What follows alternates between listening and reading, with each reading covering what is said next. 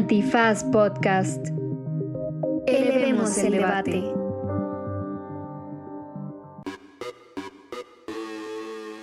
Buenos días, buenas tardes, buenas noches, bonita madrugada o cualquiera que sea la circunstancia familiar en la que se encuentre usted en este momento. Porque en esta ocasión vamos a tener no solo uno, sino dos Torres Checas el día de hoy, porque nos acompaña Daniel Torres Checa, hermano de ya nuestro compañero y mejor conocido como Solo Checa. Quédense en este derecho remix eh, nepotista para conocer más de los secretos de la familia Torrecheca, pero también sobre qué pasó con el tema de Julio Scherer, quién era, por qué era tan importante su puesto y qué se sospecha que pueda ocurrir con él y la Suprema Corte de Justicia. Así es. Este es un episodio muy bonito, muy familiar, muy jurídico y sobre todo muy divertido. Esto es... Derecho Remix. Divulgación jurídica para quienes saben reír. Con Ixel Cisneros, Miguel Pulido y Andrés Torres Checa. Derecho Remix.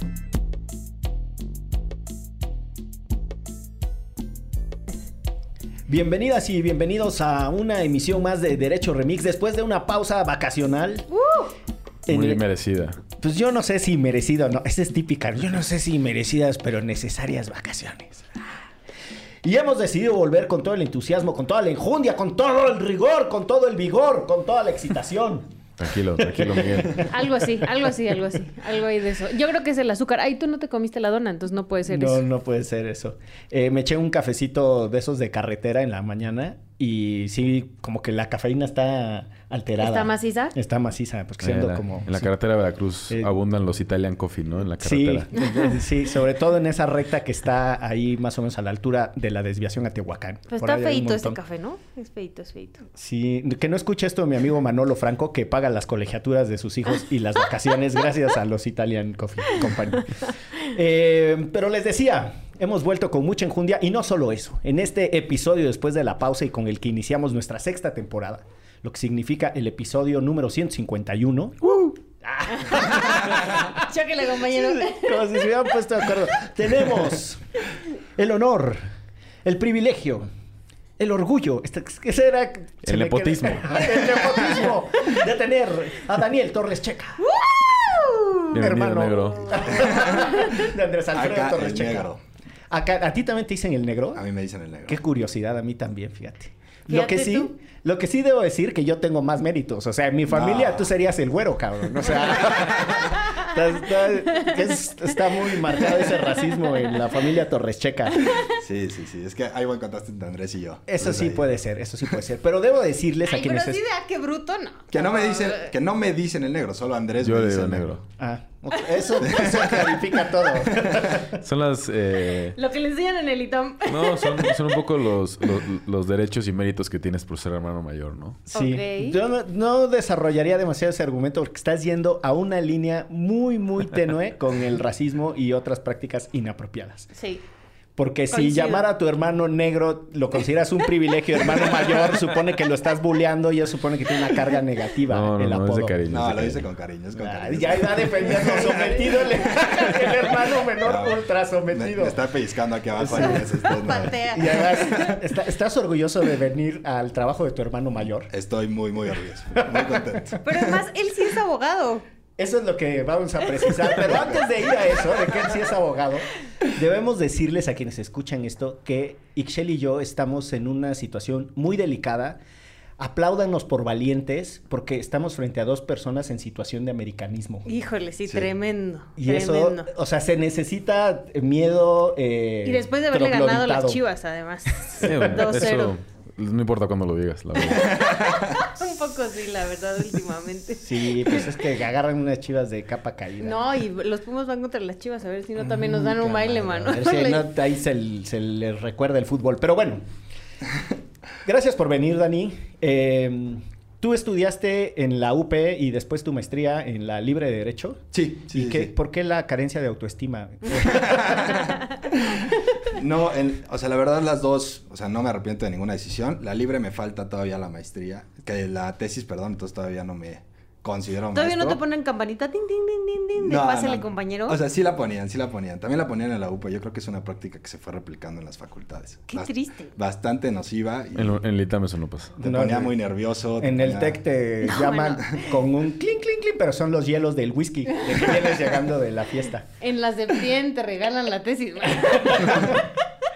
Pero sí, bueno, por lo demás, eh, dejando de lado el conservadurismo que distingue a ambas instituciones, que es de público y notorio conocimiento, no estoy diciendo ningún agravio, lo cierto es que tienen un estándar académico relevante, ¿no? Sí son, vamos, de las, organi- de las organizaciones, el que no hacen eso, trauma ya. pienso, el trauma, de las instituciones académicas que, que imparten la carrera de Derecho más prestigiosas, ¿no? Sí, sí, sí, sí.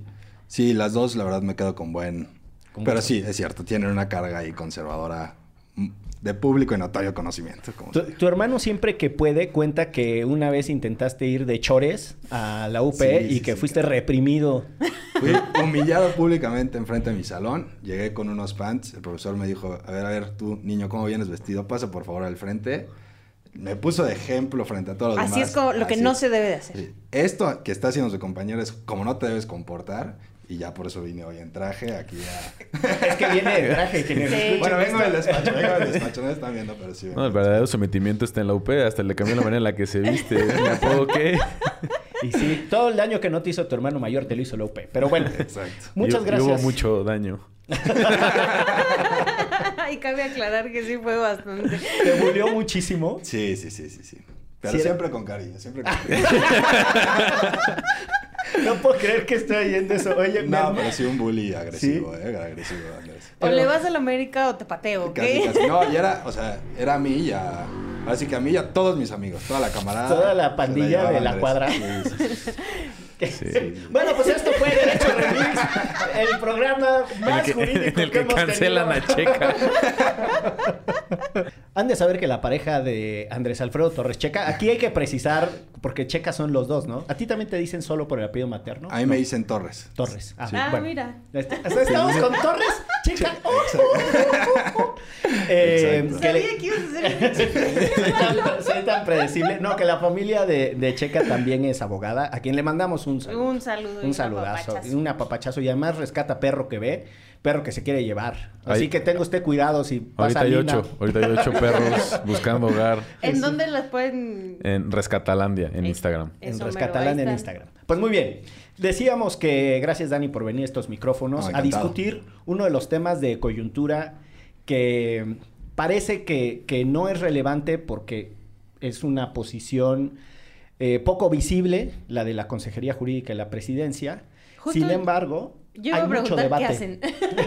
Primero que me explicaran qué hace eh, ese muchacho Scherer, porque además... ¿Qué hacía, no? Porque Bueno, sí, ¿qué hacía? Pero justo creo que en otros este, sexenios, como que no había sido tan importante, o sea, seguramente existía, ustedes ya me dirán, abogados, pero pues nunca tan importante o tan nombrado como el señor Scherer que se acaba de ir. Bueno, desde Peña Nieto ya empezó a ser muy polémico por malas razones. ¿Quién Eh, era? Era Castillejos, ¿no? Castillejos. Humberto Ah, Castillejos. sí, sí, sí. Casi todo el, el sexenio. Al final hubo otro, Misha, no sé qué. ¿no? El Castillejos fue, meses, sí. fue lo de la militarización. Sí. Eh, De ahí, de ahí me... No, no, el, bueno, él fue el de la militarización, el que intentó pasar la, Ajá, la ley la ley de seguridad interior. Y primo de Castillo, que es el que andaba para todas partes, que lo mismo lo usaban de comisionado Ah, el para, del deporte y el de para que- Sí, es- entiendo que son primos. Son y del Edomex, además. Eh, Alfredo. ¿no? Sí, Alfredo Castillo. El que estuvo en Conave. Eh, pero eso, es, es una posición que en lo que estoy de acuerdo con Ixchel, eh, suele ser discreta, con mucho poder, pero muy discreta.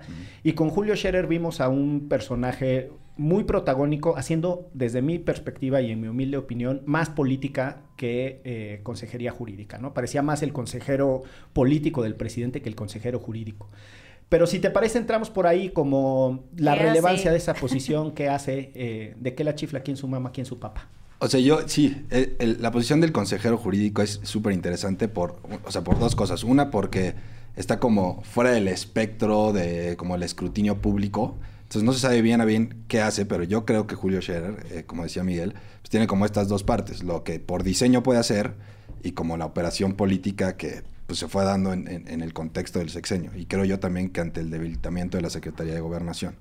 Entonces, las cosas que por diseño puede hacer, pues son, digamos, las obvias de un consejero jurídico, este, digamos, eh, participar en los nombramientos, eh, representar al Ejecutivo en controversias y acciones, solicitar atenciones prioritarias, contradicción de tesis, cosas ahí medio flojera. ¿Qué, qué es solicitar una atención sí. prioritaria? Ayúdame. O sea, es como cuando llegas al antro y dices, no, pues vengo...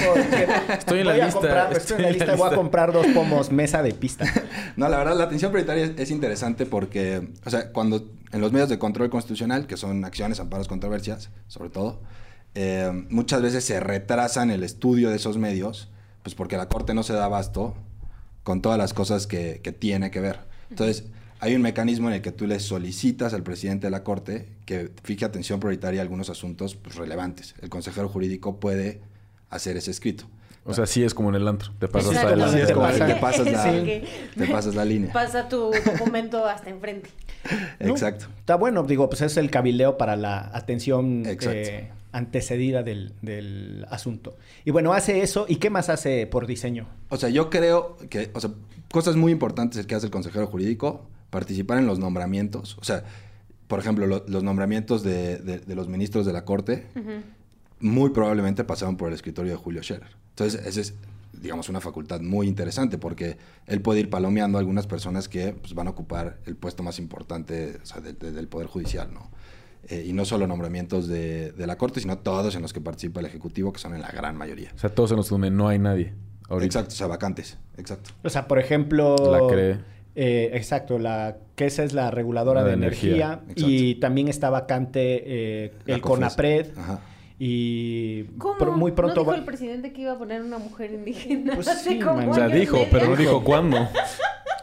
y, ahí, y ahí entonces eh, su participación es Más- digo, por lo pronto por la vía formal supongo que será el encargado de remitir a la- al Congreso las propuestas que haga el presidente Sí, pero seguramente en lo político le susurrará al oído al presidente quiénes y quiénes no exacto, que es esta otra dimensión del consejero jurídico, que no es solo lo que formalmente puede hacer, sino cómo puede incidir ya en el papel de a mí me gusta este o a mí no me gusta este, y sobre todo cuando es una persona de la confianza del presidente, como presumimos que es Julio Scherer. ¿no? Entonces, si Julio Scherer palomea a un nombramiento que a él le gusta, pues probablemente el presidente Diga, lo ahora le va. secunde y exactamente. Entonces, parece que hasta de facto puede ser él quien esté, quien esté ¿no? proponiendo algunos nombramientos, etcétera.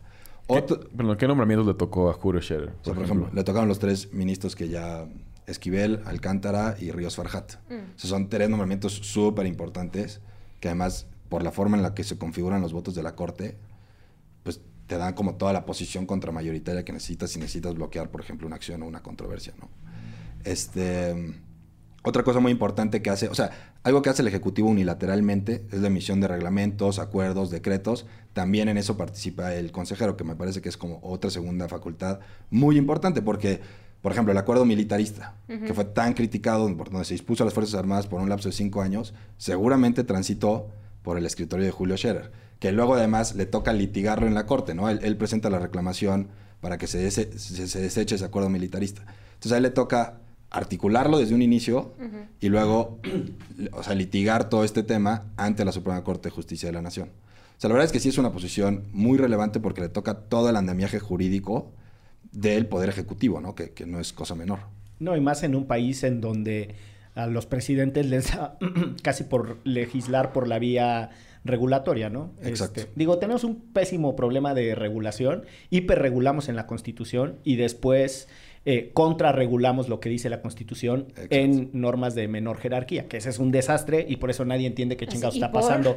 Pues porque es muy desasiado. Yo creo que parte del, del debate que, que abre la posición de Julio Scherer y desde mi perspectiva eh, el poco prurito que le puso en lo jurídico era muy eh, desprolijo, la verdad, para decirlo rápido, eh, es que entonces eh, la política vence muy fácil al derecho, ¿no? Eso siempre se ha sabido, pero creo que nunca había sido tan evidente.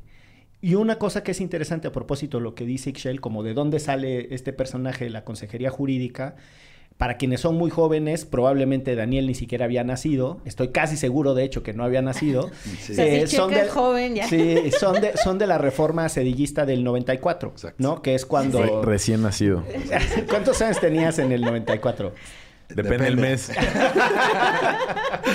Sí, sí. O sea, Yo- es posible que fueras no nato Exacto, cuando exacto, Cedillo andaba exacto, mandando exacto. sus reformas. Exacto. Exactamente. Eh, y bueno, pues ahí igu- igual conviene hacer la precisión que antes de eso, quien llevaba toda la representación legal de la presidencia de la República era el Procurador General de la República. Y había mucha polémica de por qué quien representaba al presidente era el mismo en- el que en algún caso extremo tenía que Ser policía. eh, ser el policía y llevar Mm. los casos contra su propio gabinete, por decir algo. O sea, ¿no? ahora Claro. sería Gertz.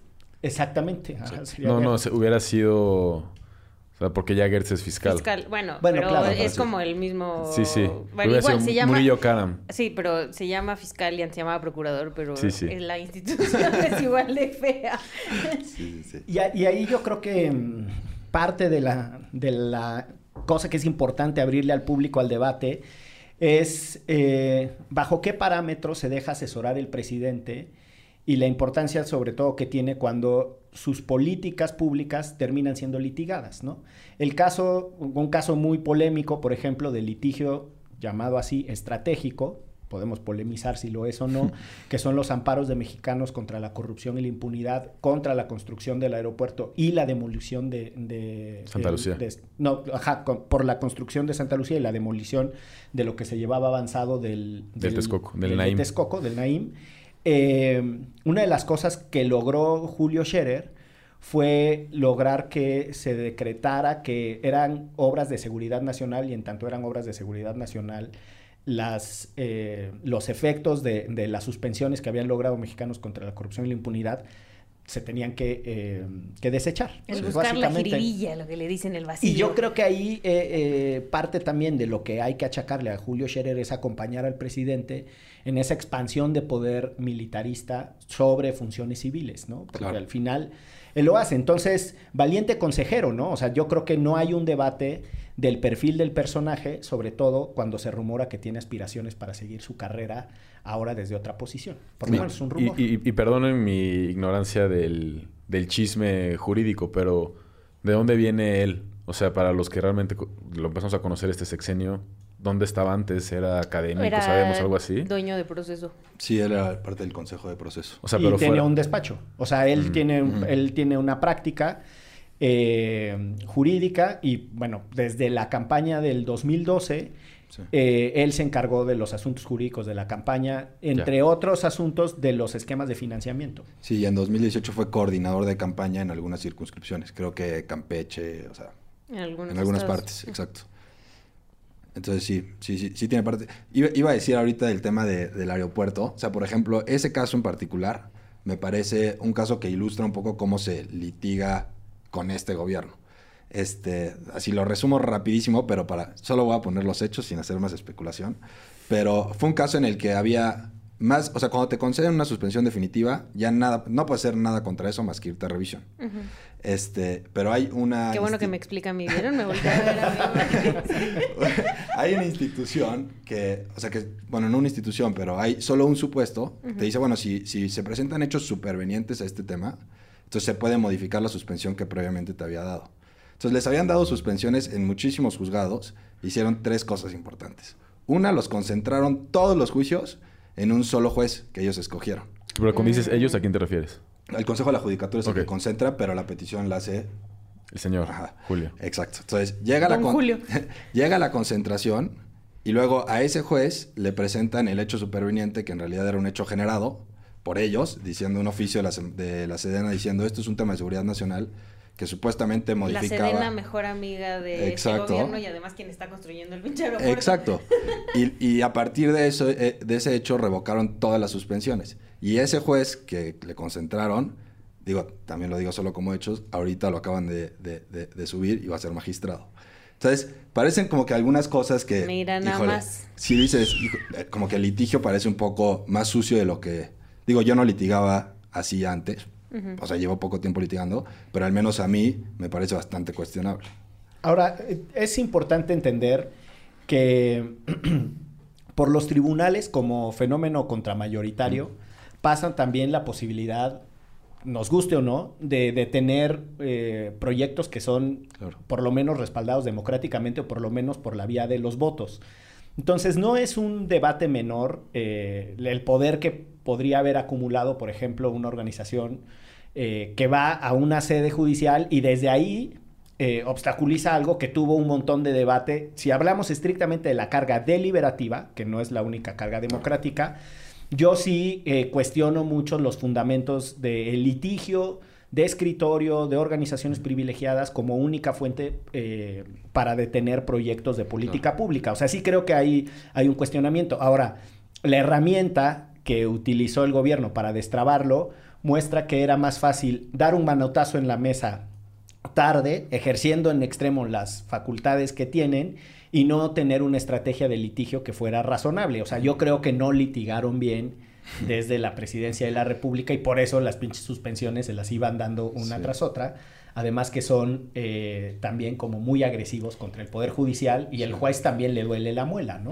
Pero también siento que, o sea, estaban intentando tapar el bache, ¿no? O sea, después de que ya estaba ahí el hoyo del aeropuerto y que fue realmente, todos levantemos la mano, no queremos este aeropuerto y queremos el otro, sí, y luego ya armamos como la estructura legal, que la neta es que, pues sí, iba a ser bastante endeble cuando había contratos firmados del otro aeropuerto, que yo estoy por mucho que se cancelara el Naim por los pueblos y por Atenco y etcétera, pero aún así el gobierno anterior tenía muchas cosas firmadas que estos tuvieron que medio ahí hacerle al parche para que eh, Pues pudieran siguen, ¿no? En cancelar. Exacto. Sí.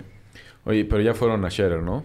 O sea, ya Ya, está. pues eh, renunció, lo renunciaron. renunciaron. Pero además, ¿qué tal que renuncia, que no renuncia, que era un chisme? que no Porque además, digo, yo sí, yo no, no como Dani, yo sí voy a hacer como la de los chismes eh, de, de Palacio Nacional, que sí es un personaje, lo que dicen tanto periodistas como personas cercanas al presidente, que es muy importante, ¿no? O sea, que sí, él era muy importante y era de los pocos que le hablaba al oído al presidente y le hacía caso, ¿no?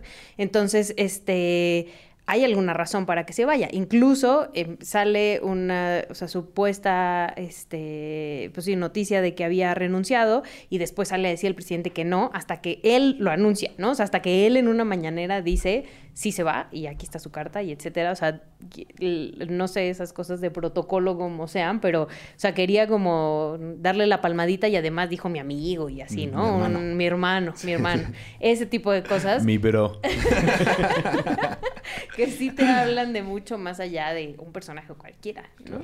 Ahora, las configuraciones en torno al presidente desde Carlos Salinas para acá son muy interesantes. O sea, el, el personaje siniestro, todopoderoso de Salinas era Córdoba Montoya. Los Ay, personajes... hasta me puse. Sí, no, o sea, es- si oyeron la música, ese pianito, ese fue- miren, va de nuevo, Córdoba Montoya. El personaje todopoderoso durante el sedillato, más que un individuo, era la posición y era el secretario de gobernación, como bien decía Daniel, que se ha desdibujado con, con su potencia en este sexenio. Pero es interesante porque eh, Julio Scherer me parece que condensa el poder del jefe de oficina de la presidencia, porque ahorita, bueno, por lo menos hacía muchas de las funciones que tradicionalmente hacían otros jefes de oficina de la presidencia, con las de secretario de gobernación, por lo menos en lo político. Era quien gestionaba incluso eh, con el Tribunal Electoral y con la Suprema Corte cosas como la renuncia de el titipuchal de magistrados que han renunciado a la, a la presidencia de la Sala Superior del Tribunal Electoral, ¿no? O sea, es imposible que cada que le daban un golpe al presidente o a Morena, entonces empezaba la presión y terminó renunciando primero Yanine Otalora y, l- o, u, Otalora, y después todo el mundo y Reyes Rodríguez y iban y suben y bajan y uno ya ni Y le que pinche siempre entiende. sí, que no sé qué. Es un- ¿no? Y luego Vargas y e- ese desastre, eso pasa sí o sí, o pasó, para decirlo correctamente, por eh, los telefonazos de Julio Scherer. Y eso incluso él mismo lo reconoce en una entrevista con Carmen Aristegui diciendo, claro, yo hablaba con los ministros, ¿no? Respecto a los casos que se están llevando, pasaban sí o sí por los teléfonos de Julio Scherer. Y pues es evidente que ese personaje no se va a su casa nada más porque sí, o sea, un- una figura tan poderosa. Y yo creo que todos los rumores de que la propuesta es llevarlo a la Suprema Corte de Justicia de la Nación son ciertos. Y si les parece, después de una pausa regresamos a comentar Chan, chan, chan. ese punto. Quédense porque esto es... ¿Derecho? Remix.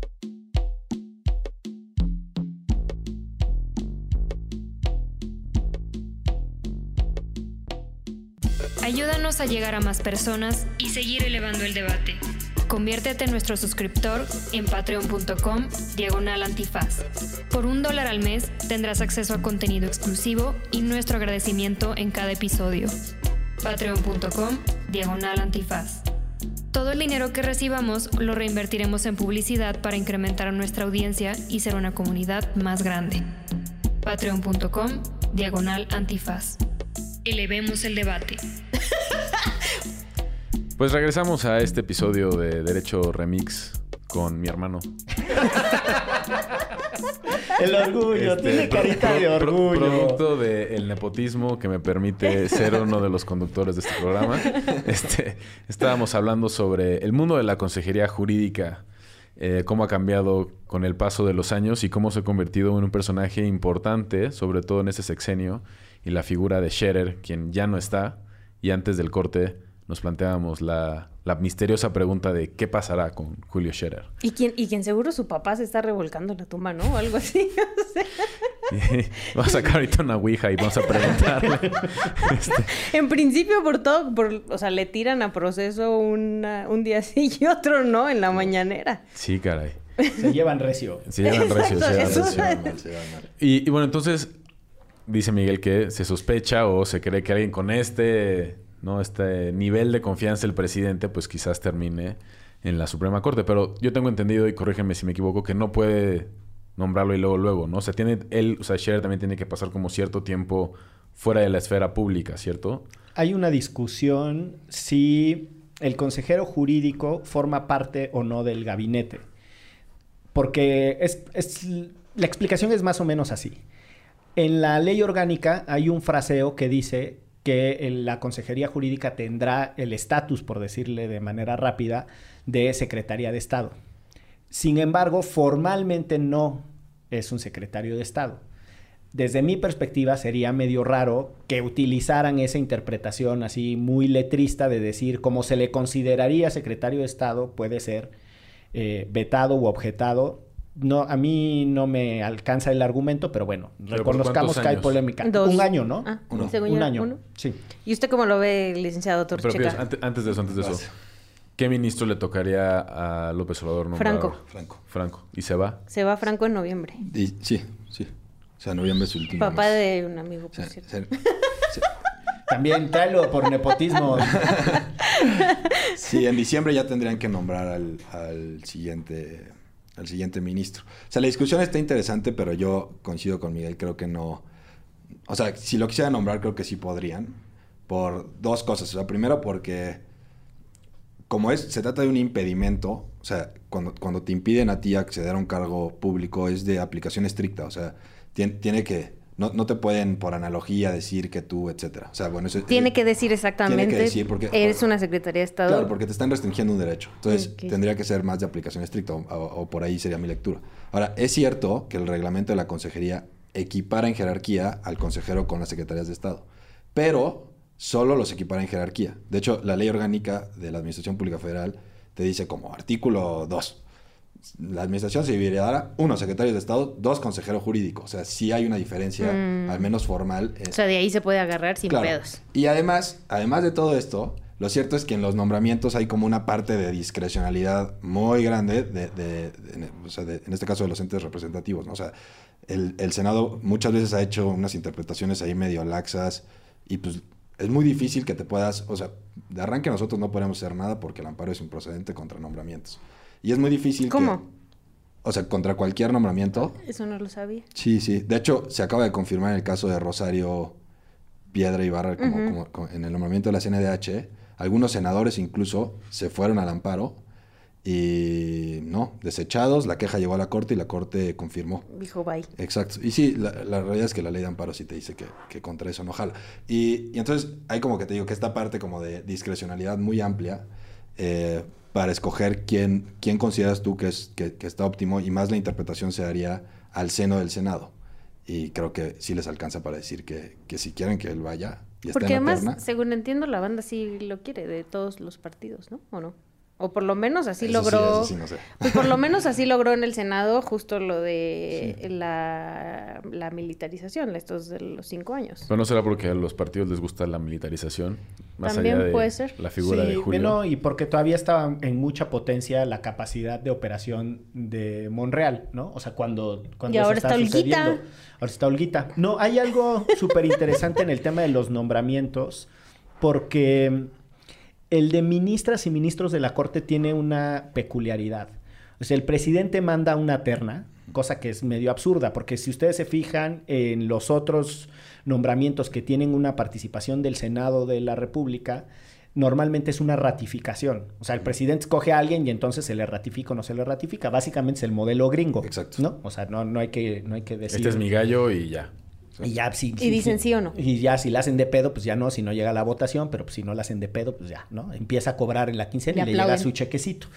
Eh, pero en el caso de las personas que van a integrar la corte, tiene que mandar una terna el presidente de la República. Y de esa terna escogerá el Senado a la persona que considere idónea.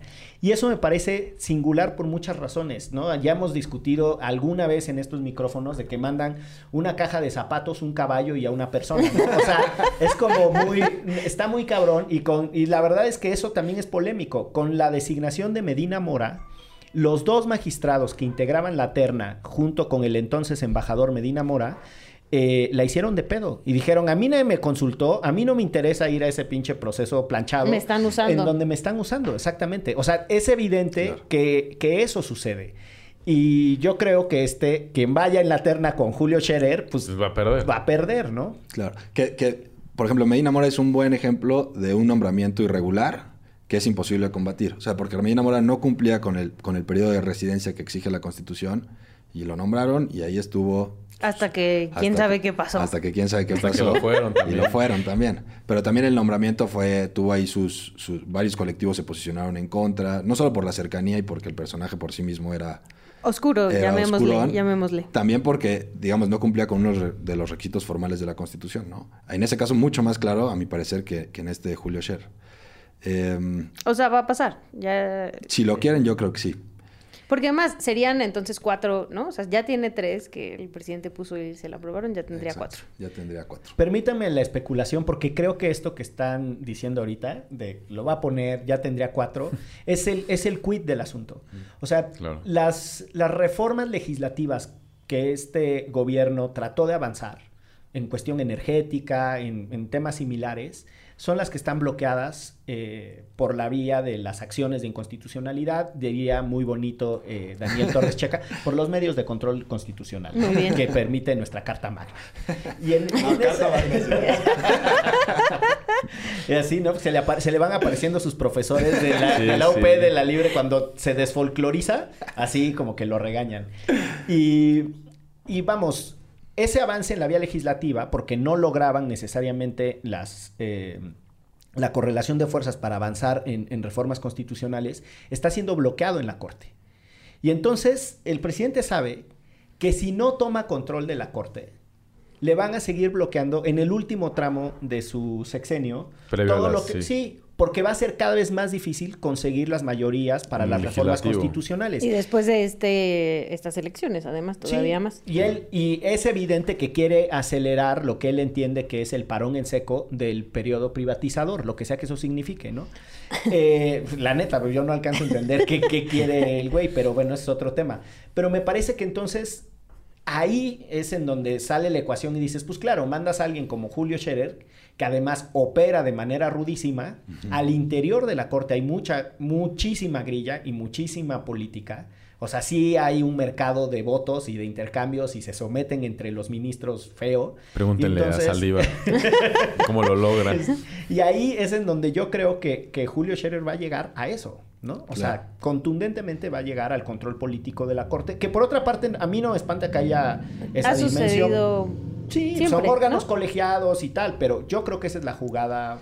Y que también, De o sea, Morena. breve paréntesis, o sea, por la forma en la que se configuran los votos en la Corte, tener cuatro es así fundamental, porque En acciones y controversias tú necesitas mayorías calificadas. Bueno, en- en- para que tengan, o sea, digamos, en acciones, si quieres invalidar una norma general, una norma general que consideras completamente inconstitucional, tú necesitas, como oposición, siete votos o necesitas, como gobierno en turno, cuatro que los bloqueen. Uh, pues ahí está. Entonces, si tienes, digamos, también, también, eh, o sea, no, no quiero reducir el análisis a si lo, si tú lo nombraste, seguramente vota a tu favor, porque ha, ha sucedido que no. Pero el mejor ejemplo es Saldívar, que lo nombró Calderón y se odian a morir. Pero, pero sí es cierto que si tienes cuatro votos, o sea, o, o al menos tú metes a cuatro, como que la configuración de votos empieza a, a favorecerte para bloquear algunas cosas, ¿no? ¿Y por qué, lo, por qué se odian? ¿Y por qué lo nombró? si Híjole, se odian. ese- no creo que se odiaran al momento. Este, dicen, igual chisme de pasillo, que en realidad eh, quien lo propuso fue en ese momento el, el secretario de Gobernación, que era Gómez Montt. Y de hecho esa terna sí estaba muy chida. Esa terna era eh, Adame Godard, que me dio derecho romano, gran romanista. Qué barbaridad. Saludos. Importante. No, no. Nonchis, pinchis, caruchis. Estaba Ferrer MacGregor y estaba Saldívar. O sea, la verdad, tres grandes juristas. y, Y saca el pecho de paloma. Y, y bueno, quedó, quedó Saldívar, pero, o sea, tiempo después, eh, como que sus, sus sentencias empezaron a ir en contra del, del gobierno de... Porque es una persona decente, de siento, Calderón. ¿no? Le- ahí le tocó el tema de la guardería ABC. Y Cassés, ¿no?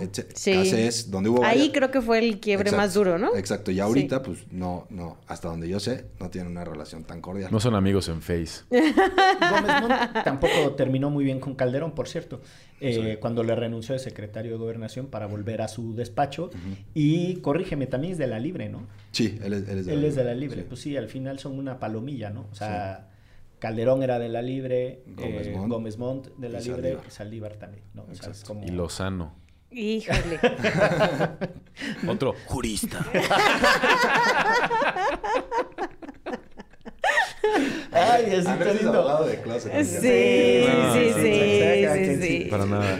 No, el, el tema ahí con... con Bueno, tanto que estás en Derecho Remix. Sí, abogado. El tema- Porque la plaza de la no abogada ya la tenía yo antes de que tú llegaras. Sí, te colaste, mano.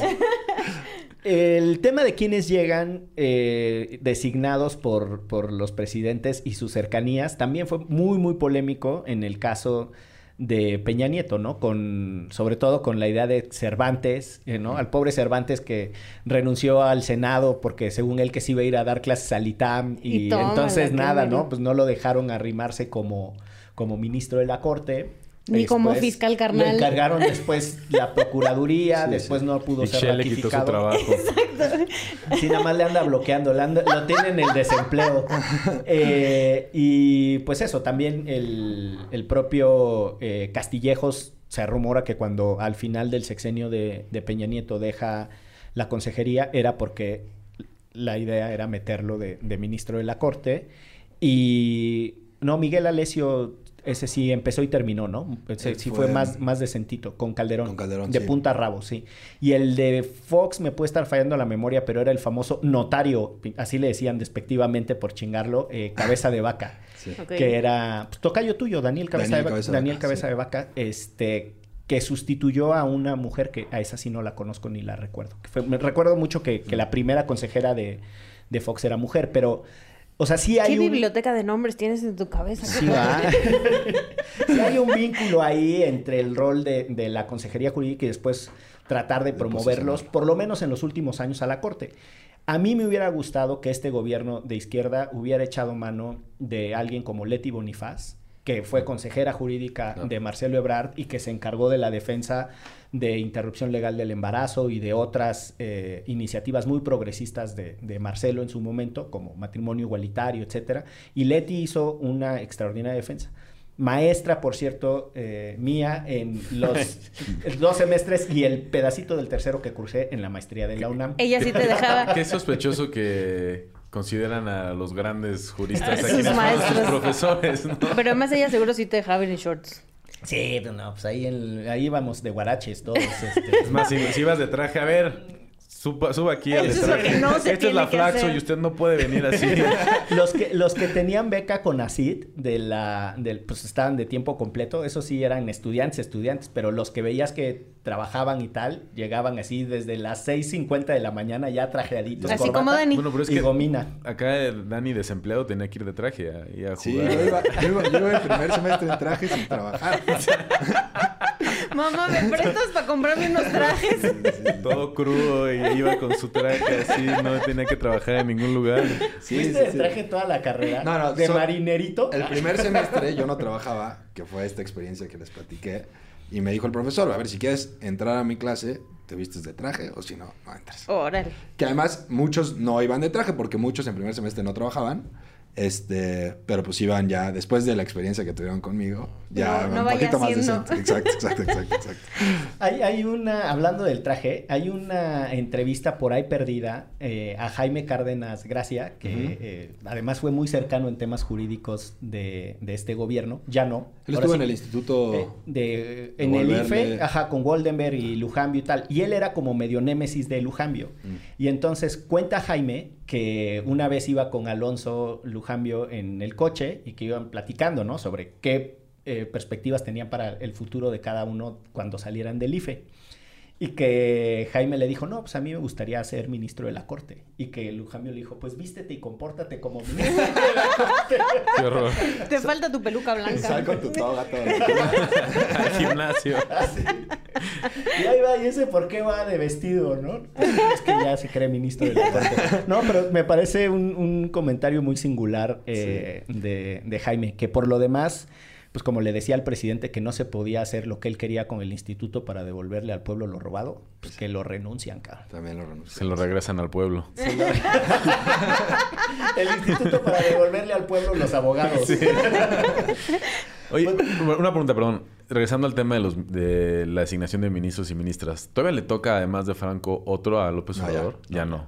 Es too much, ¿no? Sí. No, espérate. Que, que es al final, pero no le, no le toca. Saldívar. Son Saldívar y Luis María, que los propusieron en 2000. O sea, le tocaría a quien fuera el siguiente presidente o presidenta Ay, electo. por favor. Exacto. Pues bueno, sí. no, mientras no sea. Espérate, deja tu madera, no vaya a ser Margarita. Cruz, cruz, que se vaya el diablo y venga Jesús. y venga Claudia. Bueno, pues no nos podemos ir de esta emisión con los hermanos. Mira qué, qué sonrientes están los dos. O sea, sí les da gusto estar juntos. Por supuesto. Sí. ¿Sabes Nos qué? vivimos juntos también, así que... pues, Ahora ya viven juntos Ahora otra ya vez. viven juntos otra vez. Oye, Voy- Dani, mis respetos, cabrón, porque después de todo lo que te hizo, escoger sí. el lugar para vivir tu primera Pero vida. ver, Yo creo, es como ya- el síndrome de Estocolmo, yo creo. Pero yo tengo, bueno, justo tenemos una amiga que se llama Erendira Derbez que dice que Checa hubo un cambio en un momento, o sea, hay En un él, ex sí. Checa y un Checa nuevo y ya el Checa nuevo puede convivir con Torres. Exacto. Ah, o sea, ¿tú crees que este siempre se ha portado vestido de traje toda su vida? Déjame decirte que estás equivocada. Oye, para la próxima vamos a invitar a mi hermana Kai a hablar de partería. Yo puedo traer a mi hermano para que nos hable cómo va despedorrando el mundo con la industria energética y el Híjole, petróleo. no, mejor que no venga. Eh, no queremos cerrar los micrófonos en esta emisión sin pasar a la tradicional recomendiza para que nos compartas. Puede ser eh, libro, puesto de tacos, este, marca de zapatos que no se te acaban para poder ir a hacer todas las notificaciones, pluma para ir a copiar en el juzgado. Güey, a ustedes ya les tocaron cámaras en los celulares, güey. Sí, a sí. mí me tocaba ir a copiar así. ¿Ah, sí? a- sí, Ir a- a transcribir. Ir a transcribir. Tenías, llevabas tu libretita y ahí ¿Cómo? estabas. Y formado atrás otro güey así ¿En de... serio? te lo ¿Pero no había Madre. copiadoras? Es que es un desmadre, Es las copias y luego los horarios para las copias se escoge cada... Eso, eso es absurdo, cada pinche tribunal escoge a qué horas te sacan las copias. Sí. Así.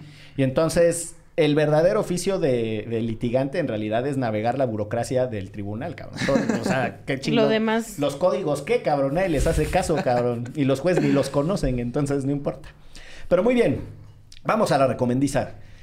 ¿Qué traes ahí en la chistera? Voy a recomendar una serie que acabé de ver ayer. Muy buena. Que se llama How to be a Tyrant. Está muy, muy buena. Cómo ser un tirano. O cómo convertirte en un tirano. ¿Y por qué volteas a ver a tu hermano? No, porque mi hermano llegó. Ayer la estaba viendo con mi novia y llegó mi hermano a decirle: Ya la próxima escoge la serie tú. Pues que un día llego y está... O sea, la novia de mi hermano se llama Daniela también. Y le damos un saludo. Entonces Buena va- onda, buena va onda. Daniela al depa y, ay, sí, vamos a ver una película, no sé qué.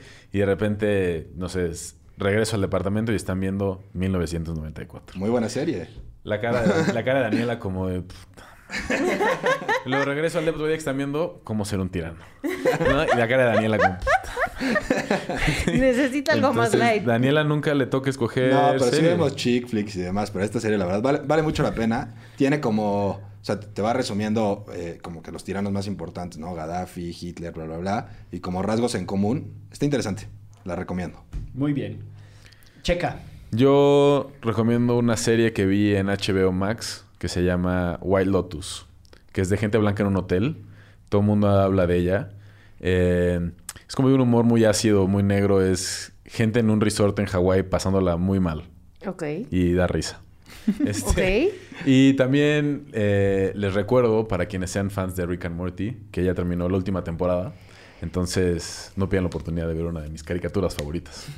Ay, yo les voy a recomendar un podcast que está en español y en inglés además, por si ustedes quieren o, o nos están escuchando de algún otro país, este que se llama El Transportista, que es producida por Diego Enrique Osorno y que habla sobre un piloto que transporta droga y que está en Estados Unidos y entonces es justo las entrevistas con ese güey, está en una cárcel de Estados Unidos Órale. y está buena sasasa. Son ocho episodios y el viernes pasado lanzaron el último, entonces ya se lo pueden echar completita la serie. suena muy Está bien. re buenaza, Suena muy bien. re buenaza.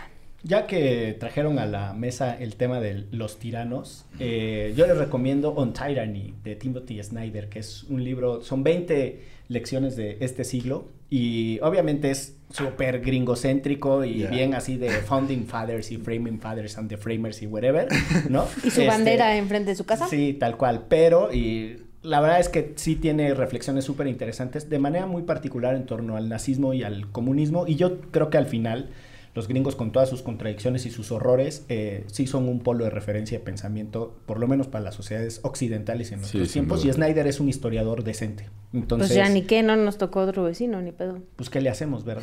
Pues ahí está. Es como los checas, que pues, ya ¿qué le hacen? Pues, le toca ese de hermano. No hay de otra. Aquí nos tocó vivir, diría Cristina Pacheco, ni pedo.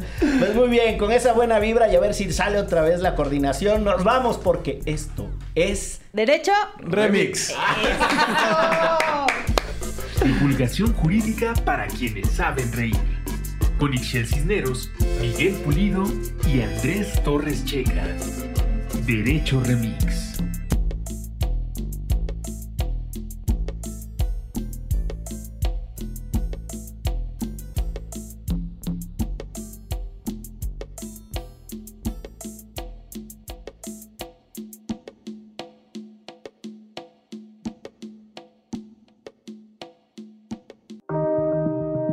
Antifaz Podcast. Elevemos el debate.